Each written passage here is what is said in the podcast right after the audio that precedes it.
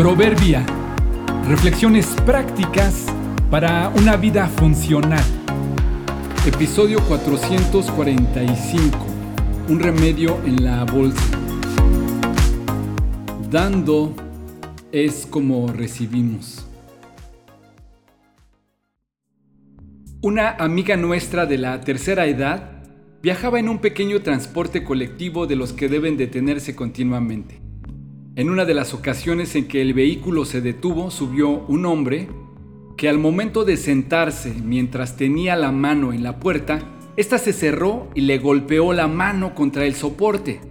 Una vez que logró zafarse, el hombre muy avergonzado y adolorido comenzó a quejarse y sobarse con la otra mano para aminorar el dolor. Ninguno de los pasajeros supo qué hacer para ayudarle.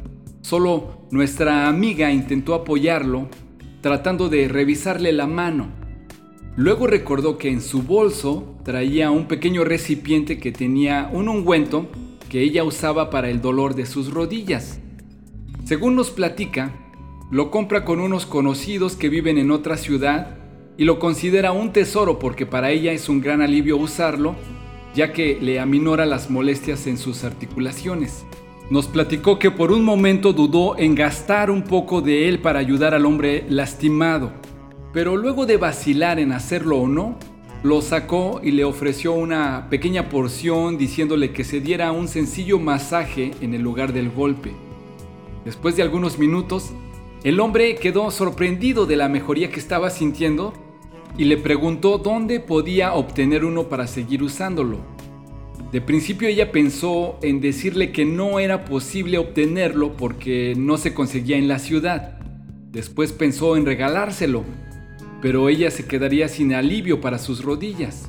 Finalmente decidió una mejor respuesta. Yo lo vendo. Le puedo dar la dirección de mi negocio para que me busque.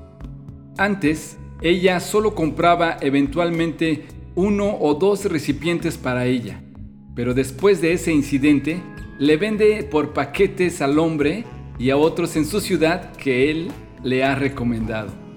Si tienes un remedio en tu bolsa, si tienes una solución, no cierres tu mano, no detengas la posibilidad de ser un ayudador, porque tal vez eres tú el medio por el que Dios desea bendecir a otros y tal vez esos otros sean el medio por el que Dios desea bendecirte a ti.